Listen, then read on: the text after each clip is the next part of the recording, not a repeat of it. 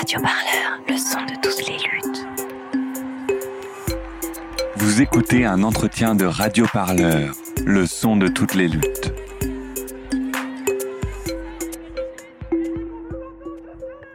Un, un souvenir de lui qui me tient à cœur, moi je dirais que c'est- le premier, le tout premier, seulement dans le quartier des, des Marnauds en 2013, avec avait notamment le collectif œil qui ont fait des déplacements, un, militant qui s'appelle euh, Samir qui sont venus dans notre quartier et, voilà, on a disposé des chaises dans un parking. On a tous parlé, on a commencé à parler, on a raconté l'histoire. on- Et c'était la première fois que ça, que ça arrivait dans, bah, dans ma vie, que c'était la première fois que je, que je faisais ça. Et dans le quartier dans lequel j'habite, c'était la première fois qu'il se passait ce genre d'événement. Donc, euh, et euh, c'est ouais, un souvenir que je pense que je, n'oublierai pas. Je, pense à, au 26 mai 2018, au moment où euh, les quartiers ont braqué Paris. Euh, C'était le, le 26 mai euh, pimenté, comme l'avait surnommé le comité pour Adama.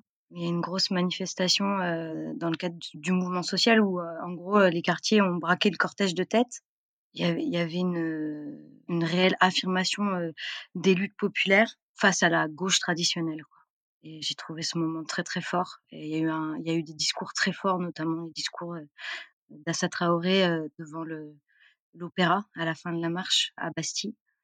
Et pour moi, c'était un, moment très fort et un symbole très fort aussi de cette marche euh, dans Paris. Aujourd'hui, nous recevons Amanda Jacquel, journaliste indépendante et photographe, ainsi que Makan Kébé, animateur socioculturel et fondateur de l'association Quartier Libre. Ensemble, ils ont sorti le 26 mars dernier un livre intitulé Arrête-toi, aux éditions Premier Matin de Novembre, préfacé par Assa Traoré. Ce livre revient sur l'histoire de Makan et sa famille, victimes de violences policières. C'était en 2013, dans le quartier des Marnaudes à Villemomble, en Seine-Saint-Denis. La police fit erreur sur la personne, ce qui mena à l'arrestation de Makan et son frère Mohamed, ce dernier ayant reçu une balle de LBD au visage alors que leur mère était atteinte à l'œil par un éclat de grenade. Ce livre revient également sur leur combat pour obtenir la justice, leur procès mais aussi celui des deux policiers impliqués. Il revient aussi sur sa vie dans le quartier des Marnaudes, de l'enfance dans les années 90 jusqu'en 2020, année du procès en appel suite auquel les deux policiers seront acquittés. Makan et Amanda, bonjour. Pouvez-vous d'abord revenir rapidement sur vos parcours respectifs? Je te laisse commencer, Amanda. D'accord, ok. Moi, je suis donc je suis journaliste indépendante. J'ai travaillé déjà dans des grands médias avant de passer en freelance. J'avais envie de reprendre la main sur sur le sujet, c'est-à-dire de pouvoir le mener de bout en bout, de pouvoir mener mon travail journalistique de bout en bout, et, et aussi de pouvoir choisir mes angles et de pouvoir a- affirmer mon engagement dans dans mon travail journalistique. Et, et Makan et moi, on s'est rencontrés l'année dernière au procès en appel des deux policiers qui donc étaient ramenés sur le banc des accusés par le ministère public euh, en mars 2020. Et, et moi, j'y allais en tant que membre du collectif La Meute Photo.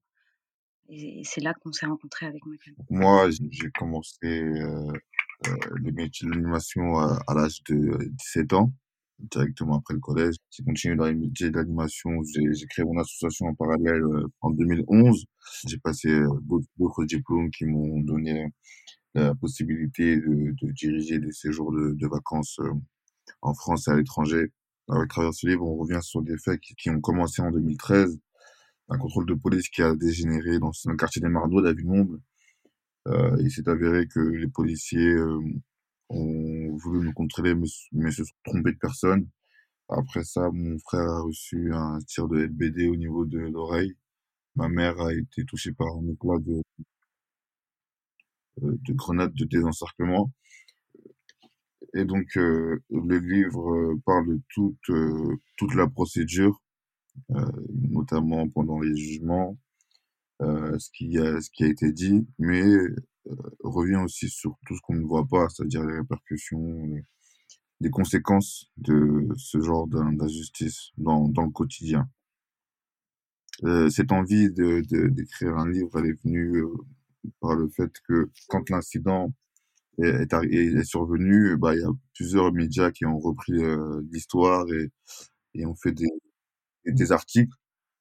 Je, je dis pas que les articles étaient mauvais, ni quoi que ce soit, mais c'était pas, c'était pas nos mots, c'était pas notre euh, réalité. Donc, euh, il y avait cette envie-là de, de vouloir se réapproprier le récit. Et ensuite, au deuxième, deuxième procès en appel, voilà, j'ai rencontré Amanda, on a discuté longuement et su que c'était la personne avec qui je, je voulais faire ce projet-là. Et ça s'est fait, j'en suis, j'en suis content, je me sens, je me sens auteur de, de notre histoire. Et c'est, je pense, c'est une bonne sensation pour, pour moi ou, ou ma famille. Une chose qui m'a marqué dans votre livre, c'est qu'il est parsemé de citations d'hommes politiques. On a du Chirac, du Sarkozy, du Darmanin. Les policiers sont évidemment ne sont pas violents. Enfin, la, la, la, la violence euh, de l'État, c'est une violence qui est légitime, c'est-à-dire qu'elle est très encadrée. De la police, l'investigation, l'interpellation, la lutte contre la délinquance. Organiser un match de rugby pour les jeunes du quartier, c'est bien. Mais c'est pas la mission première de la police. Alors, je ne pense pas que la France soit sauvage. Je pense qu'une certaine partie de la société connaît ce qu'on appelle l'ensauvagement. Bah pour moi, comme je pense pour beaucoup de personnes blanches, c'est pendant longtemps la seule parole que j'avais sur ces récits. Euh, donc, euh, pourquoi les intégrer? C'était important de, de, en fait, de mettre en parallèle euh, des discours politiques qui finalement changent pas vraiment et même en fait euh, donnent l'impression de d'être de pire en pire ou en tout cas d'être dans toujours plus de, réponses sécuritaires et euh, par la force dans des territoires qui en fait euh, sont complètement abandonnés par l'État, euh, à part par sa police. Et, je trouvais ça intéressant de les, de les faire figurer dans le temps aussi. Comme tu disais, euh, ça va de Chirac à, Darmanin, en passant par Macron, euh, l'allemand, et aussi de les mettre en, en parallèle avec justement une expérience vécue en fait, et de montrer le décalage qu'il y a entre ces discours et l'expérience vécue. Euh, comme, le disait Amanda, c'était important, de, euh, par rapport à, à, à, cette histoire en particulier, c'était important de parfois les recontextualiser par rapport au discours euh, politique. Et on voit sur certains discours une réponse sécuritaire, mais il y a parfois aussi, on veut du changement pour les quartiers populaires, mais finalement, dans la réalité, c'est toujours la même chose. Entre le premier discours et le dernier discours, on vit toujours la même chose. Il n'y a pas réellement de changement, hormis euh, après après 2005 où il y a voilà des, des, des, subventions en plus qui se sont ajoutées, mais ça reste tout, ça reste toujours la même chose. Donc, on dit, je crois, à partir du premier premier passage de Jacques Chirac, euh, le discours s'enchaîne, mais la réalité reste la même. C'était important pour nous de de recontextualiser, pas rester euh, que dans notre bulle, dans, dans cette histoire.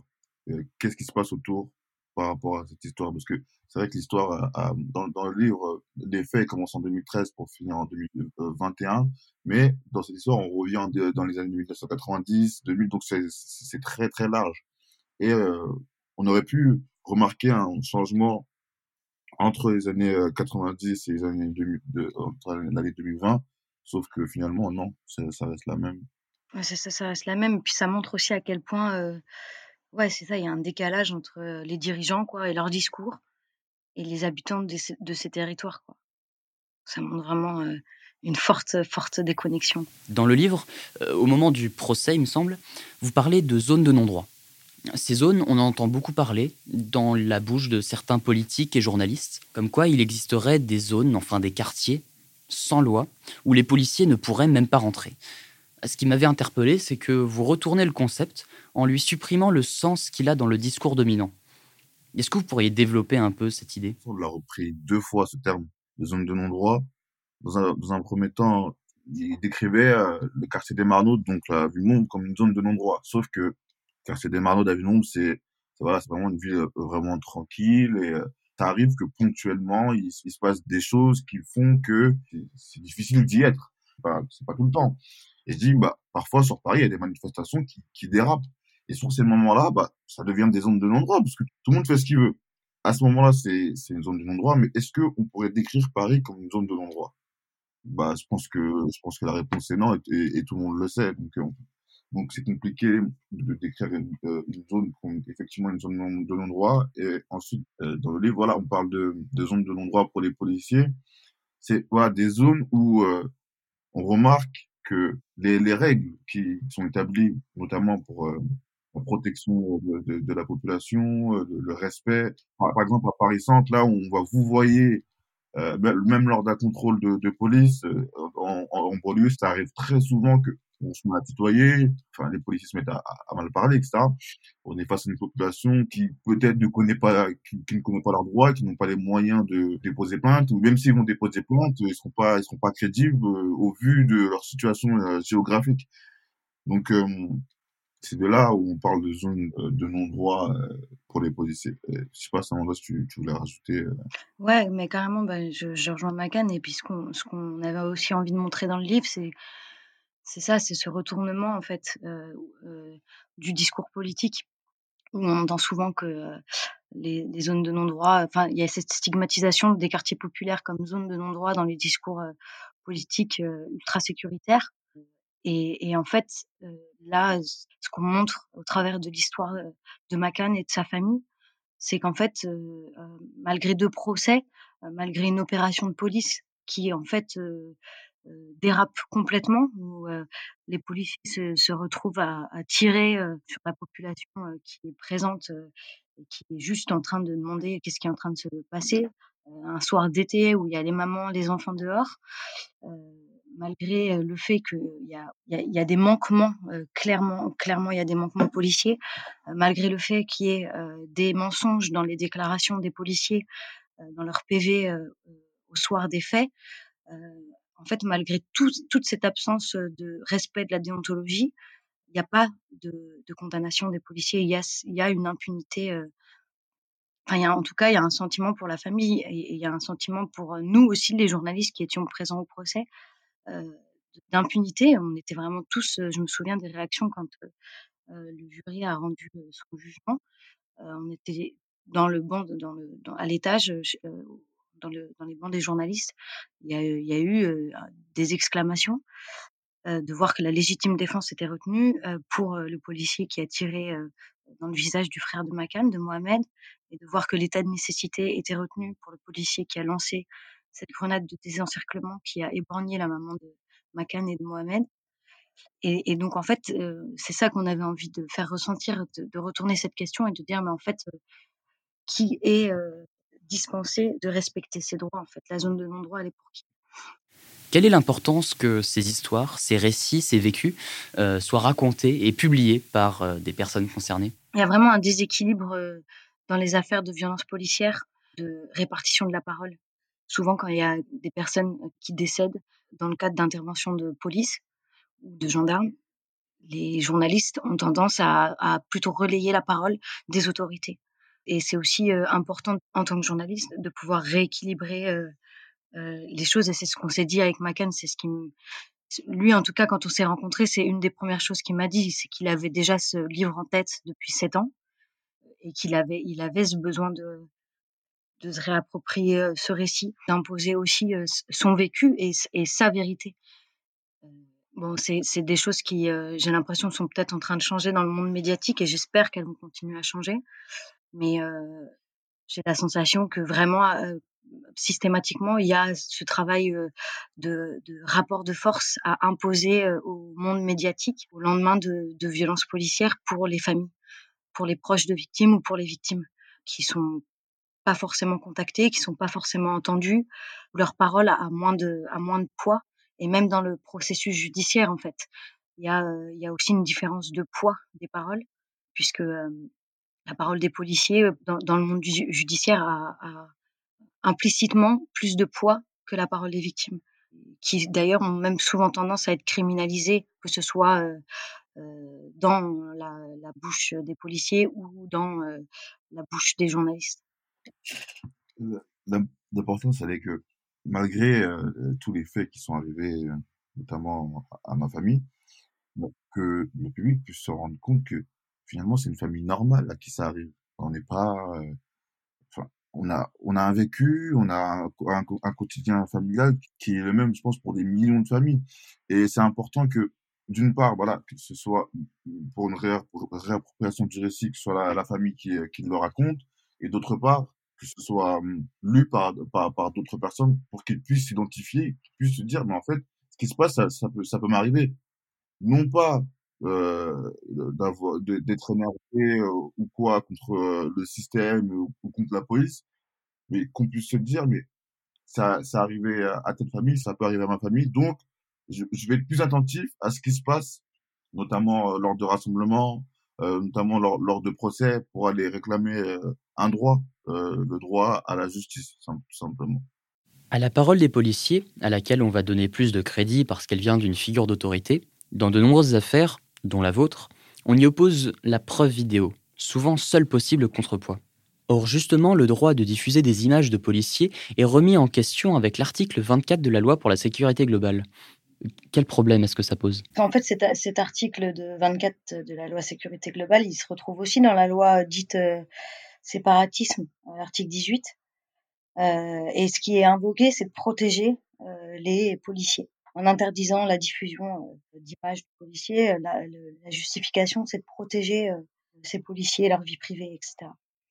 Et moi, ce que je comprends pas, c'est que de toute façon, la plupart du temps, euh, que ce soit en manifestation ou euh, d'ailleurs hors, hors manifestation, euh, ils sont de plus en plus cagoulés. Euh, ils ne portent pas euh, leur RIO. On ne peut pas les identifier. Je comprends pas pourquoi on a besoin de venir encore faire une loi pour pour les protéger, alors même que c'est déjà déjà très compliqué de les filmer. En, tant que journaliste, ils, ils nous intimident mettent leurs mains devant nos objectifs, euh, devant nos téléphones portables, euh, ils nous poussent, ils se retournent, euh, ils ont leur cagoule, on leur demande le RIO, ils l'ont pas, ils nous confisquent nos matériels, etc. Donc, donc je ne comprends pas en fait pourquoi on, a besoin de cette loi aujourd'hui. Et comme le dit Macan, de toute façon, euh, dans la loi, ils sont censés être pénalement beaucoup plus responsables en tant que personne dépositaire de l'autorité publique. Et pourtant, dans les faits, euh, enfin, il y a l'enquête de Basta, par exemple, euh, qui reprend toutes les affaires euh, où les forces de l'ordre sont impliquées, les homicides, les violences, et montre que, je ne sais plus exactement les chiffres, mais je crois que la plupart des affaires déjà n'arrivent pas devant les tribunaux, il y a des non-lieux, et quand elles arrivent devant les tribunaux, il y a beaucoup, beaucoup d'acquittements, il y a un peu de peine avec sursis et très peu de peine ferme. Cette impunité, en fait, elle est concrète, elle se démontre par des chiffres. Euh, au travers du livre, euh, on montre à quel point ces vidéos dites amateurs, elles sont importantes. Donc pour moi, euh, je, je trouve pas du tout nécessaire et même dangereux de venir légiférer sur l'impossibilité de filmer, de diffuser des images des forces de l'ordre. C'est même une nécessité en fait de pouvoir justifier et de pouvoir documenter leurs actions dans, dans l'espace public pour n'importe quel citoyen je, je parlais pour euh, ce qui s'est passé euh, en 2013. Euh, on n'avait pas encore ce réflexe de filmer la police. Aujourd'hui, il y a beaucoup d'applications telles que Snapchat, etc., sur lesquelles on diffuse beaucoup de vidéos, etc. En 2013, il n'y avait pas tout ça. C'est-à-dire que le jour des faits, les personnes qui ont filmé, euh, c'était dans un dans une démarche de défense. C'était pas euh, pour diffuser. D'ailleurs, hormis les vidéos qu'on a confiées à l'avocat et à certains journalistes, il y a aucune vidéo qui, qui a tourné sur les réseaux sociaux. C'était vraiment, il, se passe quelque chose d'anormal. On sait que si on le raconte sans vidéo, personne ne va nous croire finalement.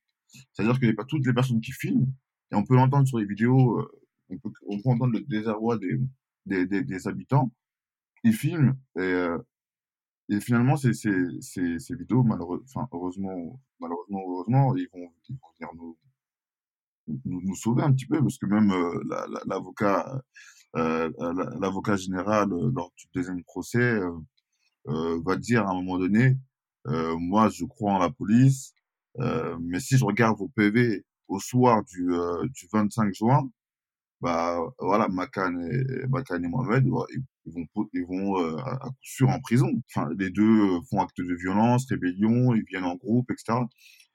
Et finalement, il y a ces vidéos qui viennent euh, contredire la vérité des policiers et qui, au, fur et à mesure de l'histoire, je pense que c'est intéressant de découvrir ça dans le livre, on, va voir comment les policiers vont changer leur discours au fur et à mesure que les vidéos vont sortir, au fur et à mesure des, des, des expertises et euh, ils vont mettre ça sur le compte de, de, la perte de mémoire ou de l'effet tunnel. Une vidéo, on sait, euh, dans le cadre d'une arrestation ou, euh, autre, bah voilà, ça va pas être des acteurs, ça va être la réalité, ça va être, ça en cas, ça va être une réalité. Ça peut être dans un sens comme dans l'autre. Les vidéos, ça, ça peut venir euh, soutenir la, police en cas, enfin, je, sais pas, en cas d'insulte ou, de jet de projectile, comme dans l'autre sens, ça peut venir soutenir un citoyen qu'il il estime euh, s'être fait agresser euh, par la police.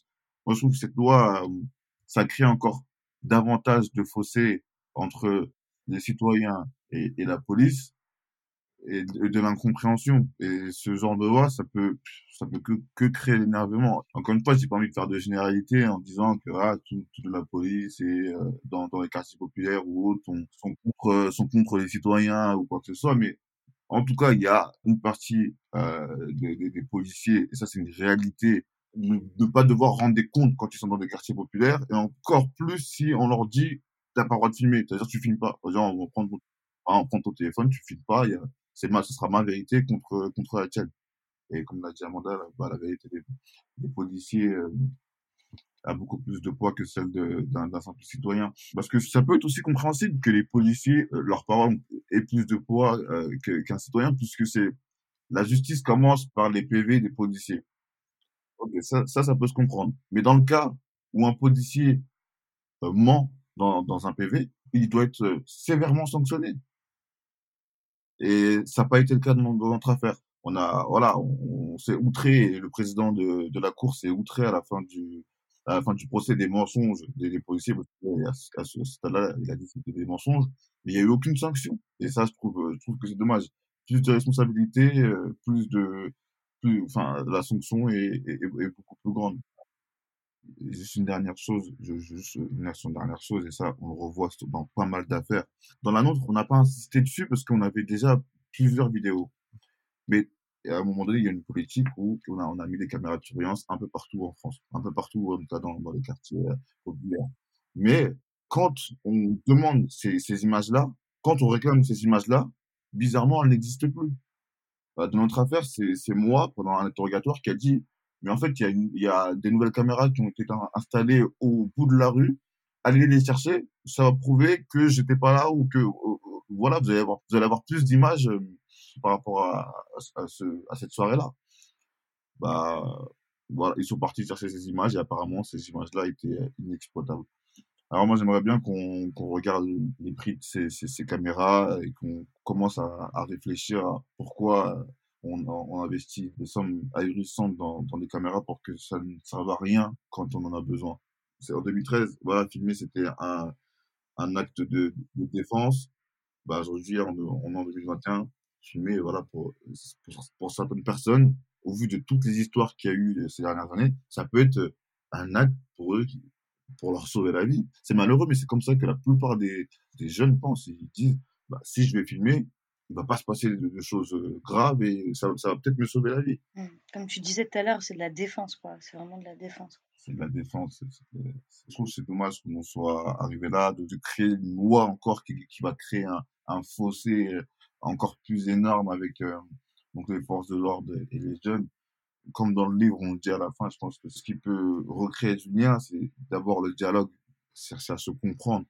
Mais il y a une chose aussi qui, une autre chose qui est primordiale, c'est rendre la justice quand on doit la rendre. Et, euh, et juste pour, pour revenir aussi sur les, je sais plus qui parlait d'une guerre d'images. Euh, et en fait, il y a aussi l'idée de s'appuyer sur des caméras embarquées des policiers. Mais en fait, on sait très bien que euh, une, image, c'est un cadre. C'est un cadre, c'est aussi un point de vue.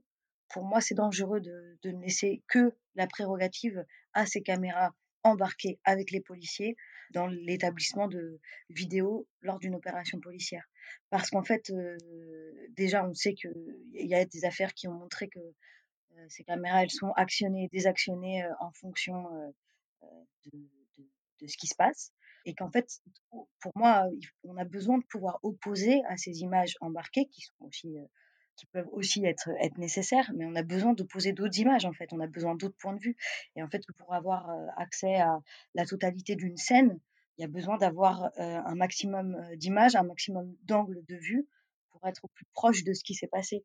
Et donc, en fait, si on laisse que cette prérogative à ces caméras embarquées par les policiers, je trouve ça assez je trouve ça très dangereux, en fait. Et, et c'est pour ça que je, je, je pense que c'est vraiment nécessaire de pouvoir continuer à filmer euh, au téléphone, euh, de pouvoir, euh, comme disait Macan, réutiliser les caméras de surveillance qui maintenant en fait ont gangréné l'espace public, bah, autant qu'elles servent. Et en assemblant en fait tous ces angles de vue, ces images, je, je pense que dans les affaires judiciaires qui suivent, on peut un peu plus toucher à, à, à, des réalités de ce qui s'est passé. Quoi. Et, donc, ça peut servir à, rendre, j'espère, un jour une justice plus juste.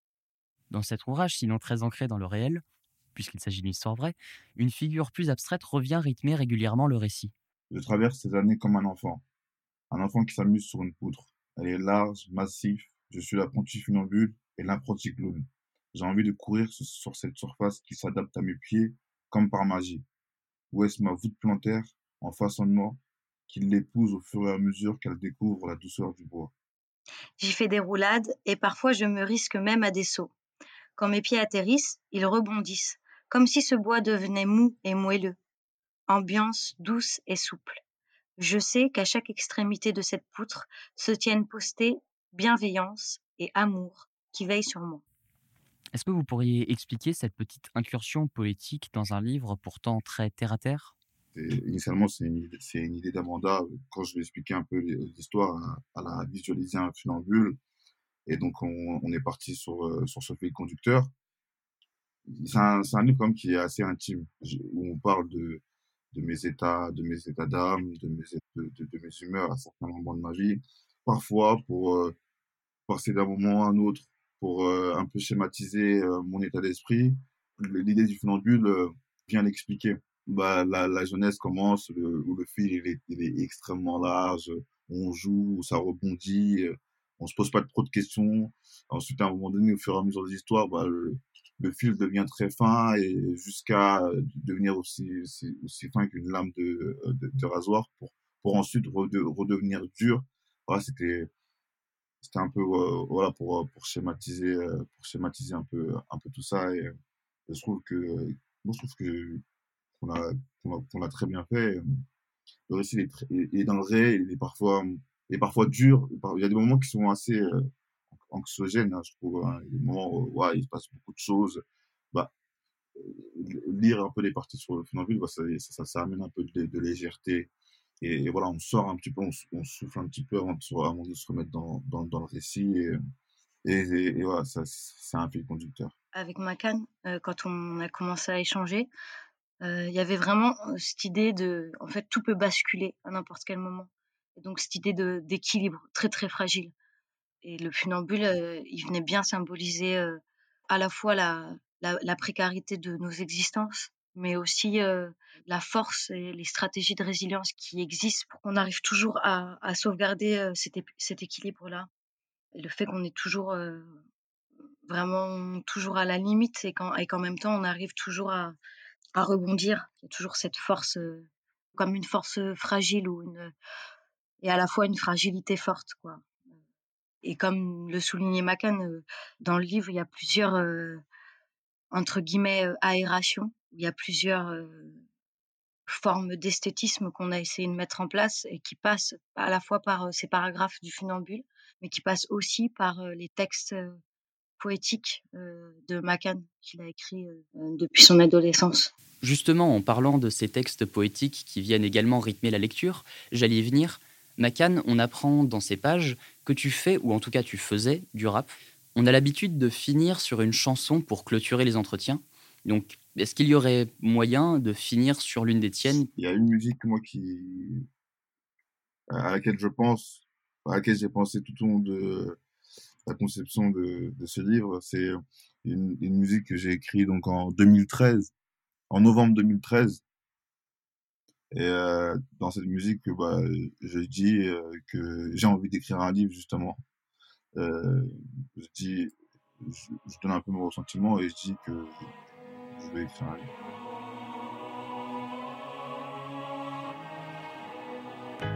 entre deux coups de blues, j'écris mon histoire. Tout commence là-bas, tu sais, loin de là. De l'autre côté du miroir. À l'époque, on était fous. À l'époque, j'étais heureux. Insouciant, loin de tous les problèmes. Le temps passe. Hum. Le temps passe en même temps que mon sourire sincère. Grandir, c'est sûr. Grandir c'est dur. Si j'avais pu, j'aurais fait comme Peter Pan. Parce que grandir ça fait mal, c'est synonyme de douleur. Hier je sourirais, demain je suis triste. Hein, parce que grandir n'a pas de sens. Ne me parlez pas d'école, moi je veux devenir un artiste. plutôt solitaire, je suis pas un choriste. Ne me parle pas d'école, me raconte pas tes histoires. C'est pas Christophe Colomb qui chercher mon bonheur. Le temps passe, ego. Pythagore ne remplit pas mon frigo. Petit garçon par la fenêtre, rêve de toucher les étoiles, mais je reste incompris comme certaines toiles. Comme j'ai un coup de retard, l'école me met échec et mat. Comme les mauvaises nouvelles n'arrivent jamais seules, maman m'appelle, papa nous a quittés. Papa est entre quatre planches. Allah Yahmoud, c'est un brave père. Mon garçon, faut que tu sois fort. Du haut de tes 16 ans. J'ai dit au revoir à l'enfance. Je regrette, j'étais pas là pour la genèse. ya. La descente aux enfers. Harry, je suis plus bactère.